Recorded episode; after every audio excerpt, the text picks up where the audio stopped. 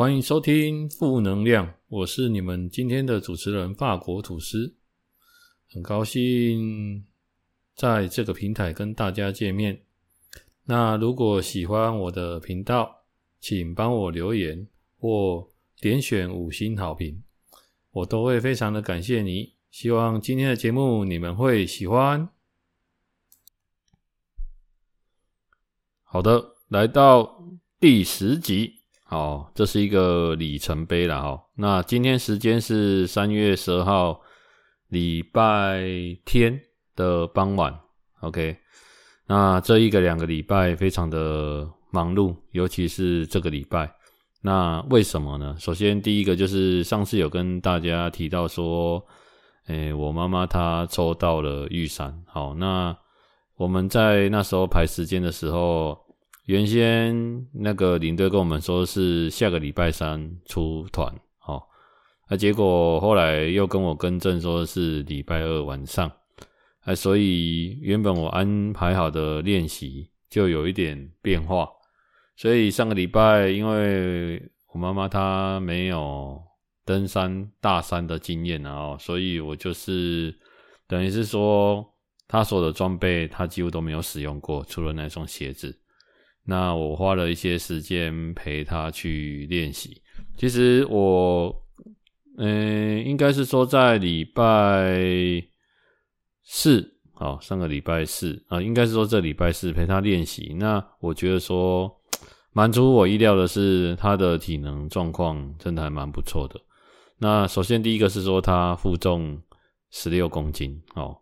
那我跟先跟大家讲一个概念哦，一般我们在做训练哈，大家都会说，诶，比如说胖的人，那他们的膝盖一定会承受比较大的压力，那很容易说膝盖受伤或干嘛啊，怎么伤膝盖？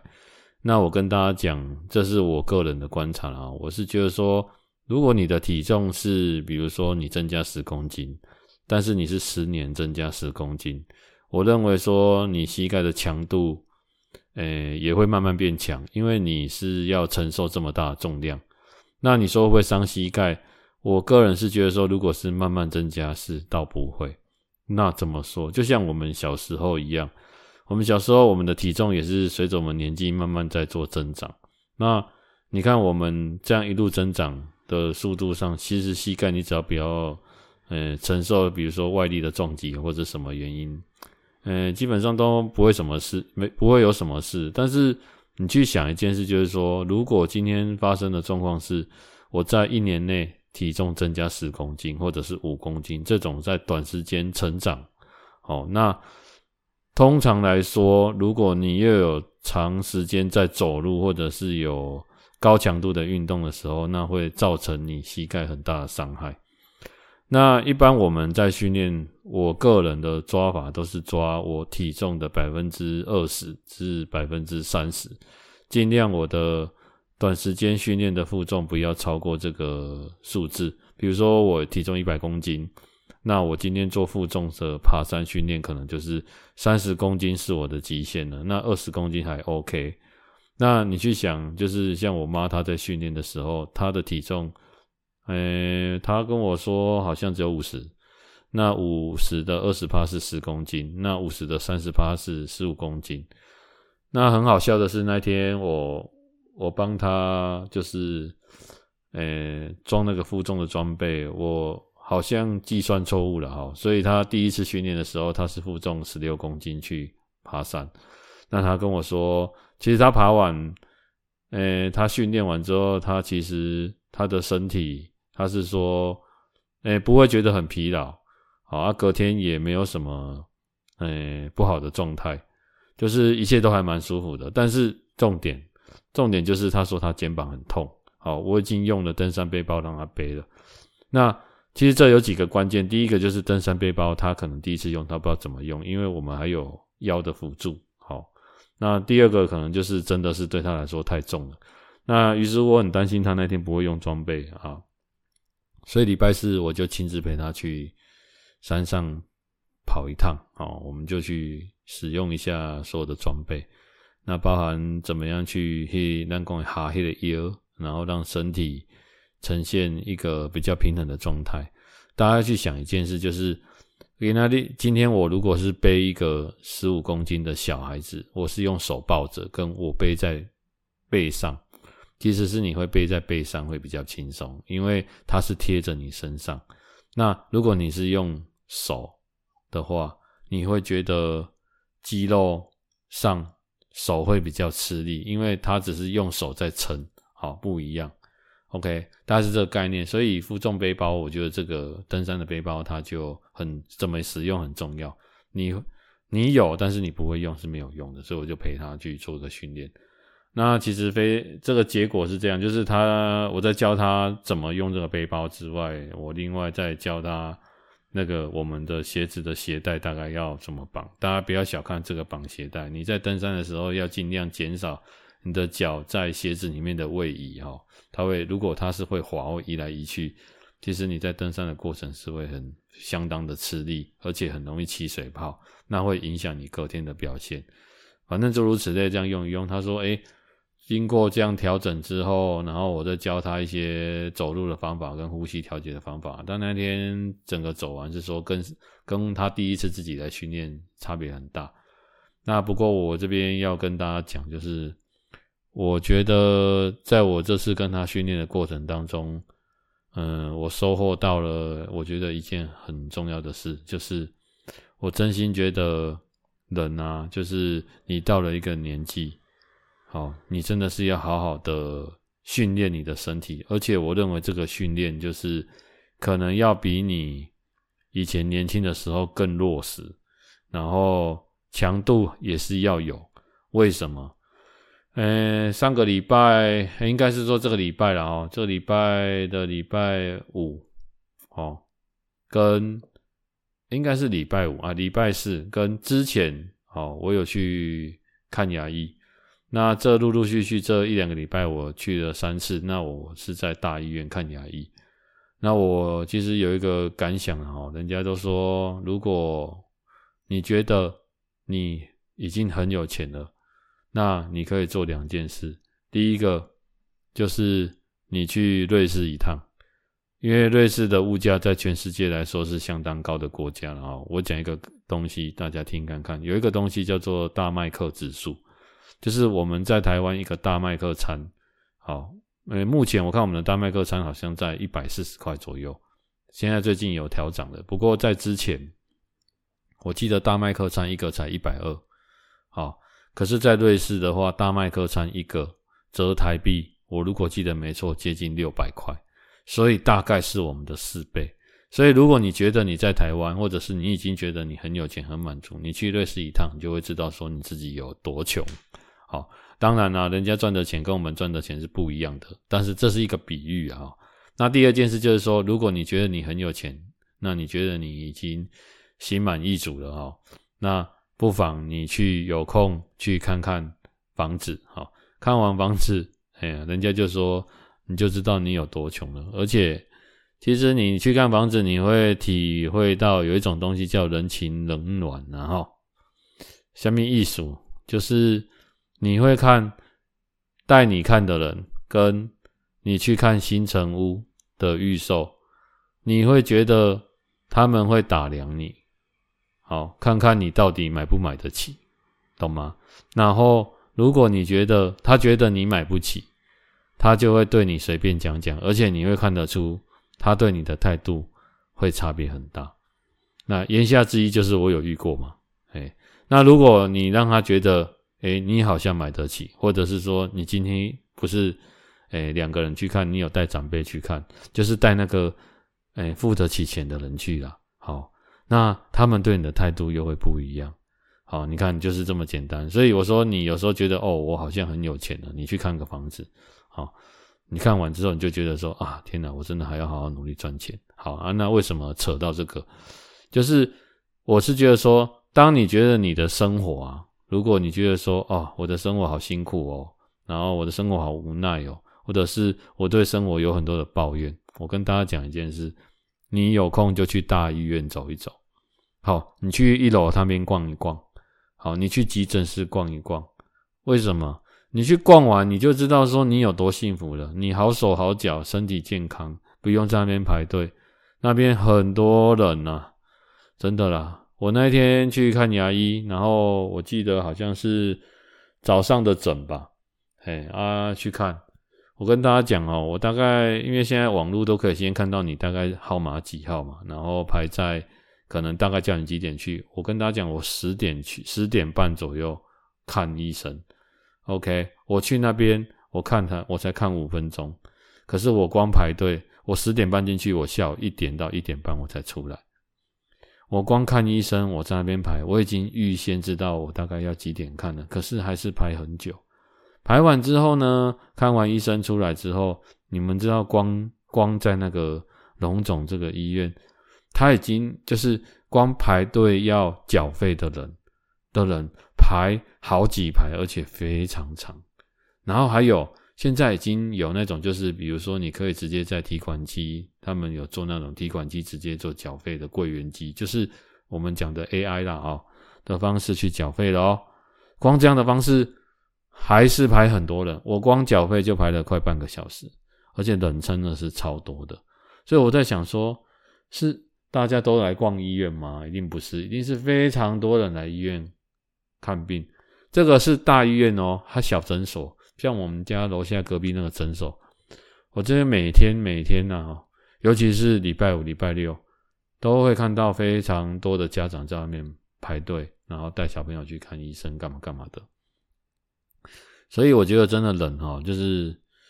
真的是要好好的照顾自己啦。我觉得有时候说，我都我我想到这个，我就想到说啊，人这么忙碌啊，啊，有时候我们在边节省一些时间啊，或者是我们很匆忙，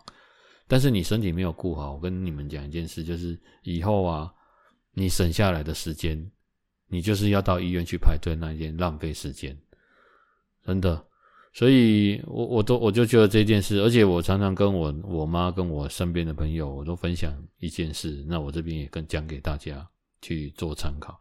我是觉得说，就是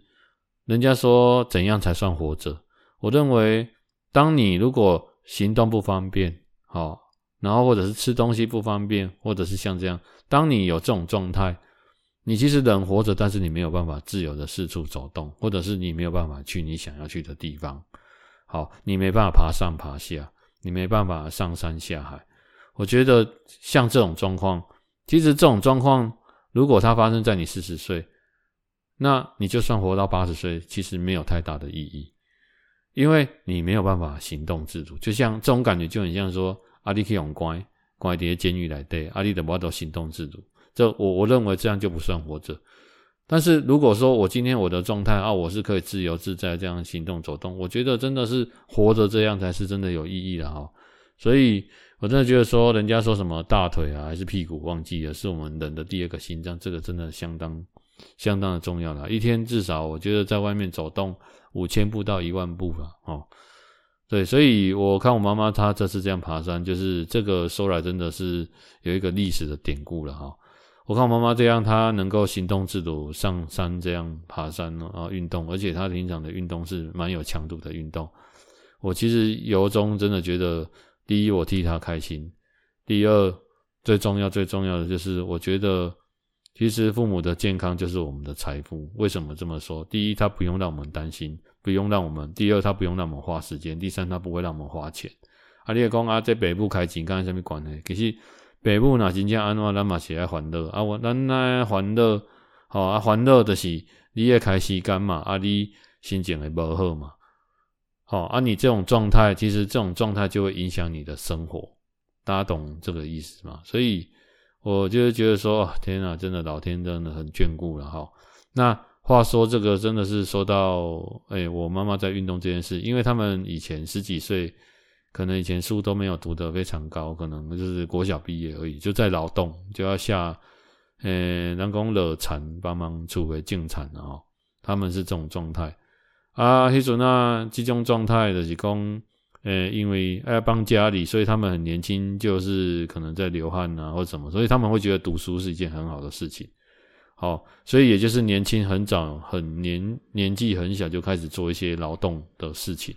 但是随着他们年纪长大，他们就很开始，呃，可能没有那么多的劳动，而且他们以前是做工的哈。后来我我爸他们他们是做工的，所以他们没有那种什么运动的习惯了。因为上班哪边天妈被戏啊，啊下班你个给去运动哦，就在家休息就好了，能够睡觉就睡觉，能够坐着就不会站着哦，就这样。好，所以以前状态是这样，所以那时候嗯，我妈她在一个时间点大概四十七八岁的时候，因为那时候刚好就界定我工作了哈，那。那时候都没有什么在运动，然后于是乎我真的是处心积虑的，我真的真讲什么叫处心积虑。好，我就跟她说，哎，我觉得他这样不行啊。那人在家也没有在运动，那也没有在工作，那这样很容易就是思想上会出问题。于是我就把他骗出来运动了。那怎么骗？你你跟他讲说，你如果跟他讲说说，哎、欸，啊你要出来运动，或者是你跟他讲说，哎、你要不要出去做个工作，赚多少钱都没关系，至少有个事做，他会觉得你是不是嫌他没用？当共的基础定位啊，或共的对这个是思想上的偏差，但是我们其实没有这个意思。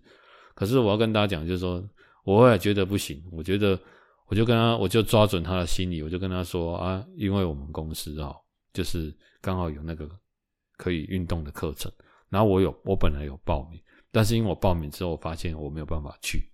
啊，我没办法去，那个钱就浪费掉了，啊，我就问他说，那能不能他帮我去？这样啊，家人可以用，诶，我是这样用这样的方式，他才愿意出来运动。他就说，哦，好啊，啊，其实那个没有多少钱，但是我跟他说那个很多钱，那他就于是说他就每个礼拜固定到我们公司来运动，练个瑜伽之类的，那是他第一次接触了瑜伽这样的课程。哎，结果没想到，真的是，我觉得有时候真的，你一直想办法，就会能够一直想办法，想办法，想办法，就可以解决事情。哎，结果呢？结果真的，他这个运动下去都屌诶，好屌诶，知道不？屌诶，就是很东西，你本来粘黏给他黏住了，好，那他就很，他就喜欢上这个运动，他觉得这个运动对他来说很不错。重点是他也很喜欢那个老师的教法。啊，那老师后来没有在我们那我们公司教，后来跑到圆山饭店，后来又跑到外面的跟人家租场地，他就一路跟着那个老师这样练了，好像两三年。那老那个老师后来就没有了，后来就我们就转到那个，就是现在很多那种健身房哦，那比如说像什么 World Gym 啊，然后健身工厂这样的方式。那他去那边，他后来就是跑到这个地方去。那这些地方他们有那个运动的健身器材，但是因为我妈她不是使用的，不是运动的健身器材。她使用的是他们，呃、这些大型的这种健身中心的一些团体课程啊，比如说什么什么那种拳击有氧、战斗有氧啊，啊，什么踩那种什么踏步的，好上上下下的这样有互动性的课程，他都会去参加。那一个礼拜，好，哎，之前还有练什么战鼓，好，一个礼拜都会去一个三四次的啊，那。他那个强度其实有的真的很强，因为我之前有去跳过那种战斗有氧，我记得有跳两个小时还是一个小时下来，我真的觉得哦天哪，我隔天或那天晚上还隔天吧，我整个身体的肌肉酸到一个不行啊，那我是觉得很佩服他，然后他就是这种状态，那持续你看从四十七岁开始，然后到现在四十七、五十七这样十年了嘛，然后今年六十四，所以这样经过了十六年的时间。所以他的，我觉得他体能状态一直都是保持在一个很好的状态。而且我跟大家讲一件事，我不知道大家有没有听过，大家有听过什么什么，呃，比如说哦，你很喜欢吃甜食会成瘾啊，就是像吸毒上瘾这种。我觉得他运动有成瘾，什么意思？就是说，像我们过年的时候，因为健身工厂它是休息的这种大型的。好，他们有的老师是休息的，或者是说像之前疫情就有休息。好，那他只要休息一个礼拜，他就会觉得很全身不舒服，因为不能运动。他只关心他能不能运动，OK？他不关心说啊怎么其他的事情哈，或者什么电视没看到他没差，他关心他能不能运动这件事情。所以我觉得说，就是运动你一旦养成习惯了，你就会很难脱离。好，我不知道大家有没有这种感觉啦。我觉得，我觉得，我觉得觉得一个有一个很重要的关键啦。好，那个关键就是，诶、你要从不习惯变成习惯。好，刚刚稍微抽离了一下哦，故事讲到一半，因为我我刚也是我录音人生第一次按暂停啊。为什么？因为我的晚餐要来了，刚刚用 foodpanda，然后他要打电话给我。对啊，我跟他说不用打电话。好，那讲到这个，所以那天跟我妈训练完哦，我就觉得说心里真的是蛮有诶、感触的。那装备使用上也 OK，那接下来就是等他下个礼拜二，好，那他准备要出团，好，那他这个行程是三天两夜，但是其实是差不多两天一夜的哈，因为等于是我觉得这样行程蛮好的，就是前一天晚上你先去，诶、大概离登山口半个小时到四十分钟的一个地方先住一晚，好好好睡一晚，然后隔天开始爬，隔天就直接到登山口开始爬，然后在白云山庄住一晚。然后攻顶，然后下来，这样我觉得这个行程刚刚好，而且费用我也觉得很好。好，那明天可能中午会陪他去，再把诶可能要上山之前的一些装备帮他做个整理啊。哎呀，希望他一切顺利的。哈好，那讲到这个登山这个运动哈，那为什么说这个礼拜非常的忙碌？除除了这件事以外啦，然后当然工作上的事也是。个人也是觉得有点忙碌了哈，因为现在有个目标要做。那因为这礼拜又是遇到了就是，诶、棒球周。那为什么讲棒球周？诶、欸、往年的这个时候呢，三月应该是职棒开打了哈。那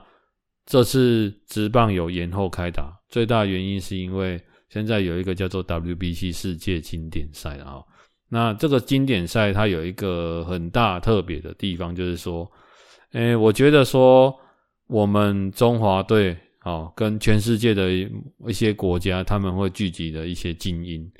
那这些精英会在这个诶、WBC 世界棒球经典赛，你听他讲到经典赛 （Classic） 就经典哈。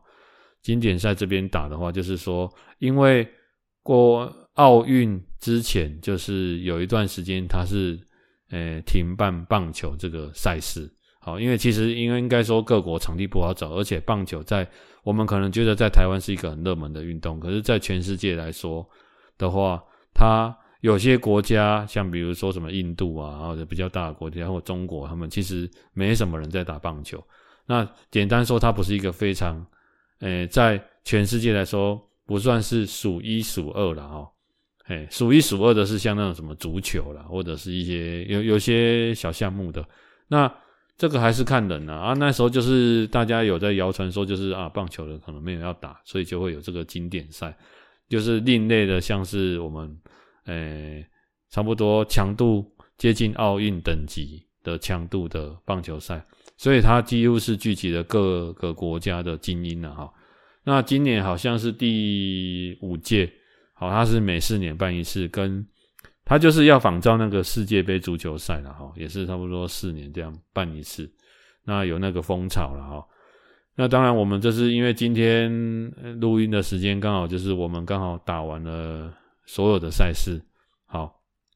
那我们两胜两败，那当然就是两胜两败，别人也两胜两败，可是因为一些胜负关系、比分关系，我们没有晋级。可是我个人是觉得说，我们算是打得很好了。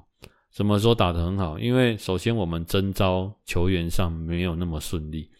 好，那我先跟大家讲，其实他这个比赛很有看头是说，我们可以看看像日本队，日本队他们在征召海外球员哦，或者是征召国内球员，或者是征召业余球员哦，这一种他们在征召上，呃，我觉得他们征召上非常的顺利的哈，以前也几乎都是这样，除非说那些球员现在有伤痛，不然。比如说他们有受伤或者是状况不好，不然基本上都会征召，都会愿意回来打。那这个当然有牵扯到很多前因后果啦。什么叫做前因后果？就是你会征召这么顺，就是因为我们回来打这个东西。假设其实这些球员他们在海外或者是在呃大联盟这些地方，我是指的是日本，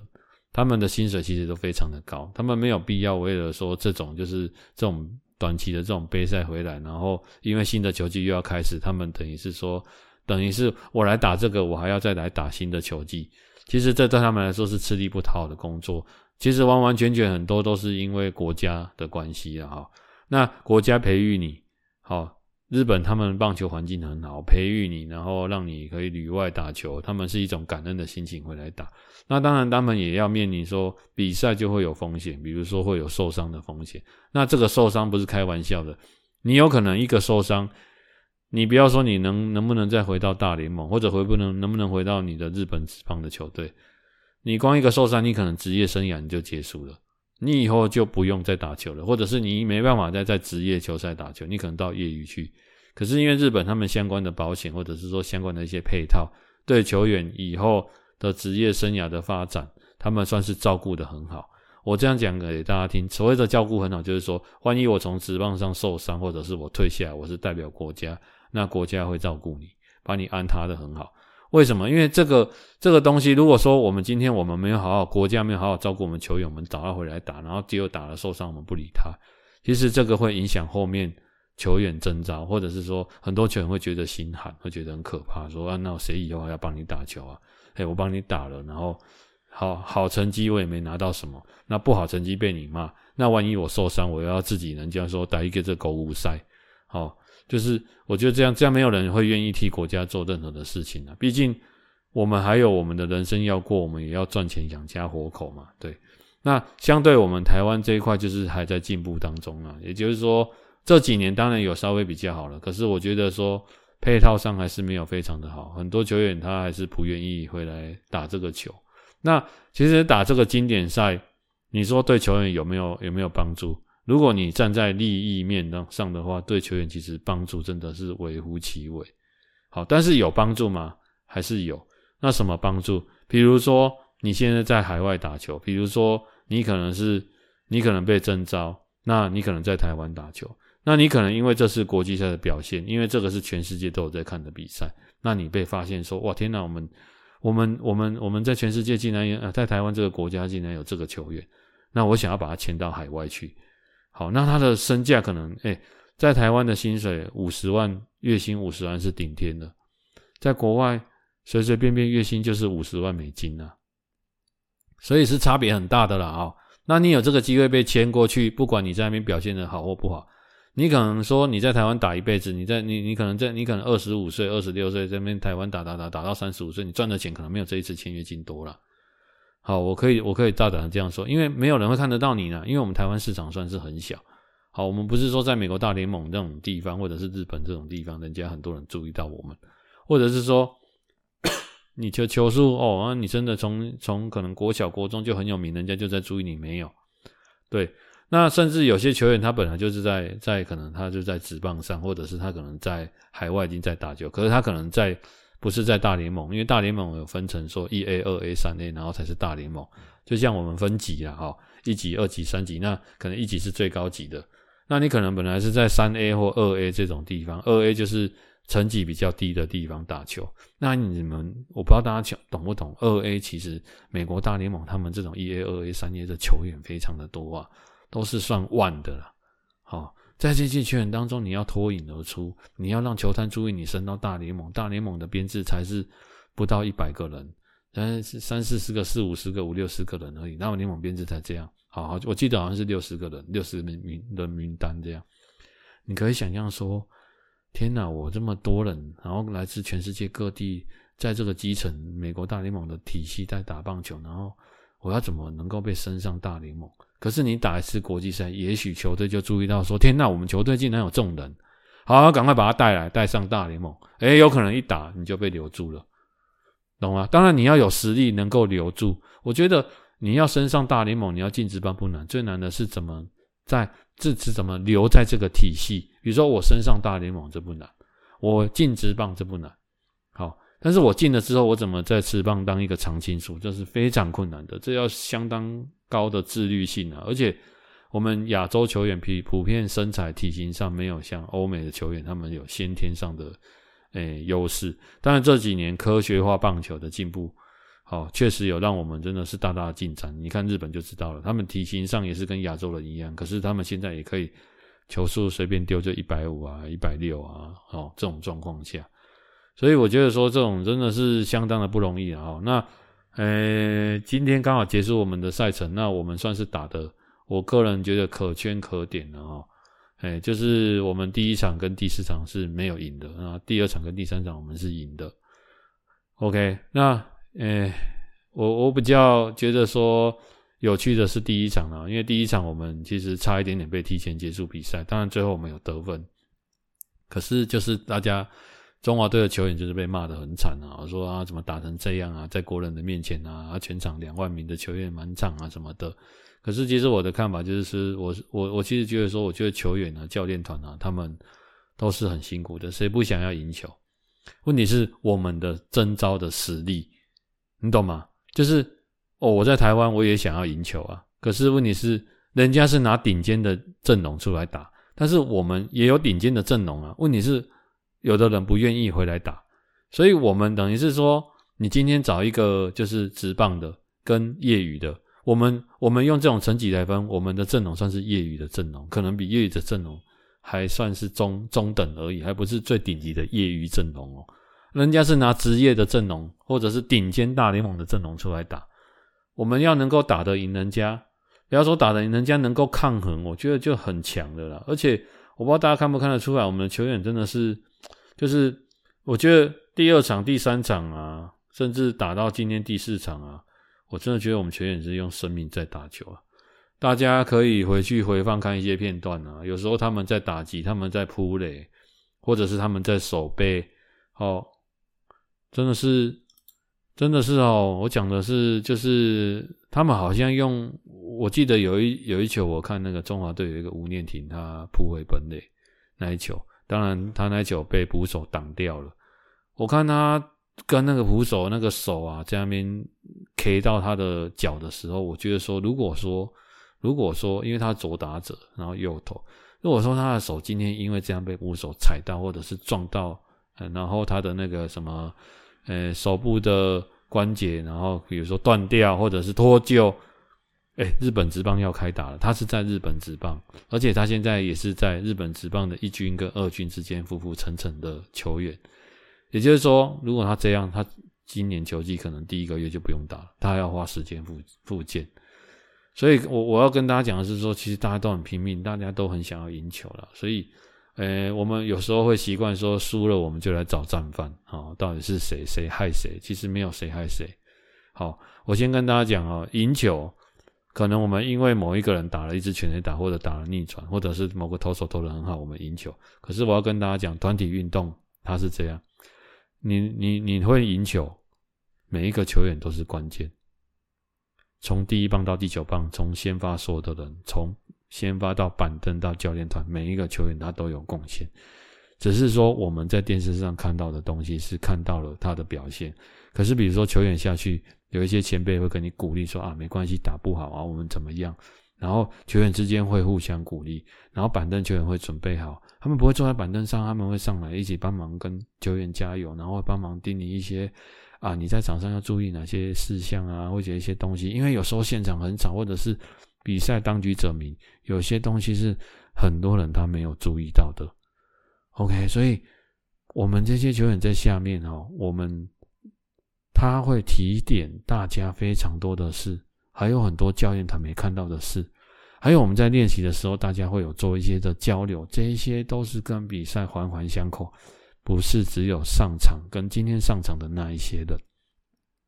好，我们输球也是同样的道理。好，我们啊，这个投手投得很烂，那这个打击者打得很烂，然后怎么样呢？连续好几个打席都没有安打，你不能讲这种话，就是。我们这点东西也都是环环相扣的，包括我们的球迷也一样。所以有时候我们赢球，大家很开心；然后我们输了，然后大家就会一直骂。就是我觉得你真的看得懂棒球的人，你会知道说，哦，这场比赛我们打这样很棒的。那但是输了不要太多的责怪。我们有蛮多的那种，比如说一日球迷或两日球迷，就看这个一个礼拜，平常也没在看的了。然后出来跟人家瞎搅和，在群主那边骂啊，或者什么东西。我知道爱之深责之切了啊，不过其实这一些都没有意义啊，就是好、辛苦了，就跟球员讲一句辛苦了，加油；教练团辛苦了，加油，一样嘛。我们今天出外比赛，我们也是冒着生命危险，我们在外赚钱啊。我们可能也会工作遇到一些挫折，回到家或者是回到职场上，我们希望我们的主管、我们的家人跟我们讲一句啊，辛苦了，加油，没关系，再努力就好了。好，那接下来恢复到职棒，恢复到怎样？我们有哪些不足的，我们就改进；我们哪有哪些地方做得很好的，我们就是多多的鼓励。我觉得这是才是会让我们台湾棒球越来越好，或者是说我们台湾的其他职业运动越来越好的一个状态。当然，我觉得球员的福利照顾也都相当的重要了啊。好，然后这个礼拜又为什么这么忙碌？再跟大家讲第三弹。好，这个礼拜是我们那个，诶，一年一度好的，这叫做全国校友杯。好，什么叫全国校友杯？就是全国的所有有在打垒球的球队，哦，各个学校，比如说什么台大啦、逢甲啦，哦，像我们学校啊，啊，还是各个大学校，那我们有在。嘉义这边哈，因为嘉义算是蛮蛮有代表性的一个县市啊，针对棒球这个好，那我们有固定办了一个杯赛，那这杯赛好像到今年好像第十三届还是第几届，我有点忘记了。那它的规模非常的盛大哦，因为我记得早期我听，因为它的初期我没有参加，我是近大概六七次我有去，好，那每年办一次，那它的赛程都是两天一夜。那其实大家就是没有一个名次排名，我们是以前面有排名，那只要有名次排名，就跟我们学校一样哦。读书，你如果有名次排名，就会有那种熊赛亏啊，熊赛亏就是人家讲的，就是大家会为了能够能不能够拿冠军这件事情，在打球上就会诶、欸、太强的竞争意识。但是因为我们这种比赛叫做全国校友杯的联谊赛。它其实的它的性质是属于联谊性质，也就是说，其实大家就是一些啊学长学弟呀、我们一起回到诶诶、学校，把学校的人凝聚起来，然后我们一起来这个地方打个球，然后安排个两天一夜，让大家能够在白天打球，那晚上我们有办一个聚餐，好哦，这聚餐就很多人，然后聚餐大家聚餐吃吃喝喝，好喝个酒，然后可以。因为喝酒不开车，开车不喝酒嘛，我们就会睡个一晚，然后隔天继续打球。所以你等于是总共两天，你会打个五场比赛或者是六场比赛，让大家有球打。然后最重要的是让大家能够叙叙旧。那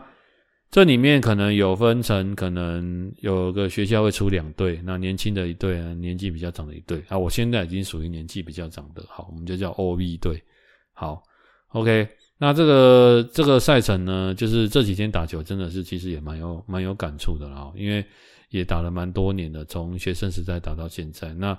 我就是我们等于是打了诶五场比赛，那我们是赢了四场，输了一场。OK，那第几名我不知道，好像没有什么名次吧，也好像有啊。不过我觉得那不重要，重点是我们每次打完球，大家就会合照。然后你就会看着我们的体型很有趣，就是从我们早期在打球，大家都瘦瘦的，然后现在开始有人变胖了，然后也会有一些人有时候有来，有一些人是缺席的，然后你就会看以前在打球的失误，我们就会大家就会下数落一下，或者是失误就会心情不好。可是现在我们失误都视为理所当然，好，打得好叫意外，打不好叫做理所当然。然后那个打球的气氛其实是很轻松的了啊。当然，我们打还是有一定的水准，可是因为现在的垒球的规则，以前是尽量让对方打不到，我们现在是尽量让对方打得到。好，因为垒球在爆你，你在投球，它是可以丢很高让你打不到，可是那个是属于比较人家说的公开赛那种，就是真的有在有竞争意识的。那、我们这种业余的，现在打这种开心的，我们都是有规定说球不可以丢得太高，让你打不到，所以就是拼手背啊，拼打击啊，那。我们有几个队友，大家都以前就是我们的队友，就跟以前的学长学弟一样，我们会有同一期的，比如说九十一年的一期，九十二年的，或九一九二九三的一期的，算是这样。那因为大家在打球，那结束会拍拍照。然后我我这我昨天就有感而发，跟他们说，就是我觉得这种拍照的画面都很难得啦，因为呃，跟我们人身边的人一样啊，你是打每年打一次球会少一次。好，因为你不知道你还可以打几年。好，我就听过人家讲说，就是每参加一次同学会就会少一次，然后越参加越参加，本来四十个，然后后来三十九，然后三五，然后三十，然后到你年纪他会到一点的时候，你会参加丧礼，有一个频率是你会参加丧礼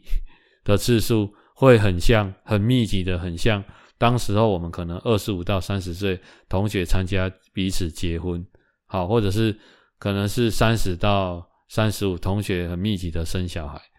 好，那可能以后你差不多到六十五到七十五，同学很密集的，我们可能要参加同学的丧礼。好像这种事情，所以打一次少一次，打一次少一次，可能人就会越来越少，越来越少，或者是说，有些人他就是因为某些状况，哦，他可能身体的条件他没有办法出席，所以我都很珍惜我们这种打球叙旧，大家就不是不不会这么的在意。然后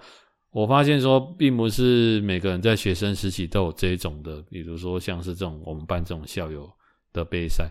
那这种校友杯赛，我首先就是我们我我非常的感谢啊，感谢什么？感谢第一这种承办的校友的啊，呃，主办单位，因为他们基本上我不知道他们有没有赚钱，我但我想应该也没有，那有也没有关系呀。我觉得这种公开的这种帮大家服务的这种性质，然后举办，你看哦，除了安排的赛程，好，要先预定好，那我们还有到市立棒球场去打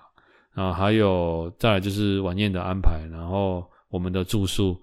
好吃，呃，这些有的没有的，然后还要请裁判，好诸如此类的。然后晚会出来，你还要主持啊，什么什么什么这些东西。然后再加上我们带队的这个我们的，呃，算是我们的教练，我们的领队了哈。那他本身也很热衷，也跟我关系算是蛮好的。那还有我的一些学弟，他们也有一些帮忙啊，大家呼朋引伴来参加这个比赛。我觉得这种的情谊啊，就是真的是很难得了。那我几乎每年都会报名啊。那前几年没有报名参参加，是因为第一我不知道，第二那时候我工作也忙碌。但是我跟当我我就我就那时候跟自己说，诶，我是蛮热衷像这样的活动。那主要是大家叙叙旧、打打球，然后开开心心放松一下，这样两天一夜。然后晚上大家喝酒，这样叙旧，或者是吃个东西。然后话说当年嘛，哦，就是这样。对，那其实说，我那时候就跟自己说，我前几年我就是好好的努力在工作，我也许会缺席，但是我现在的努力就是为了以后不缺席。所以基本上，我们不管是我们系，我们以前系上办的比赛，或者是说我们现在队上办的这种呃公开性的比赛，我基本上这几年几乎一年这样两三次，我几乎都没有缺席，而且去这个其实是要花钱的。好像我这次去住宿花了两千五，然后我们要缴比赛的费用，好一千多块吧，一千三百块，然后再加上吃饭，呃，有的没有的这样，嘿，啊，我觉得花钱都是小事情，你要去想一件事，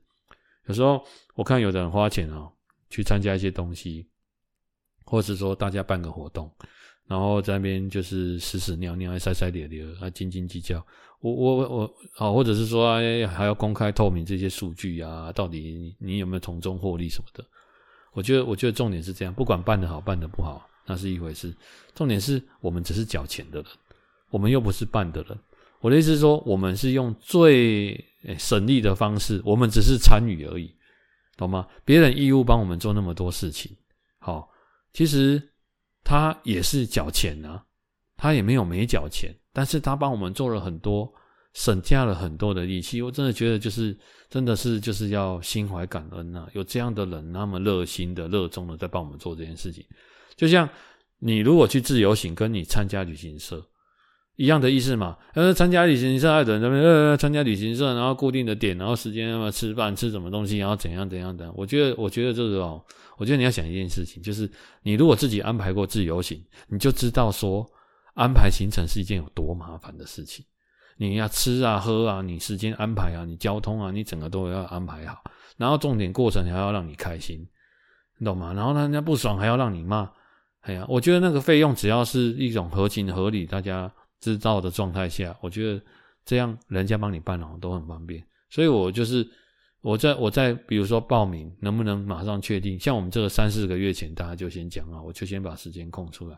如果没有什么天大的事情，我基本上都会参加，而且就是参加我们吃个饭要跟人家道谢感谢。好，我们打完酒啊，明年我们又要再继续什么什么什么的，然后大家舟车劳顿，然后可能跑到某个县市去打。他说：“哎，要要不然办高高雄啊，离我比较近。”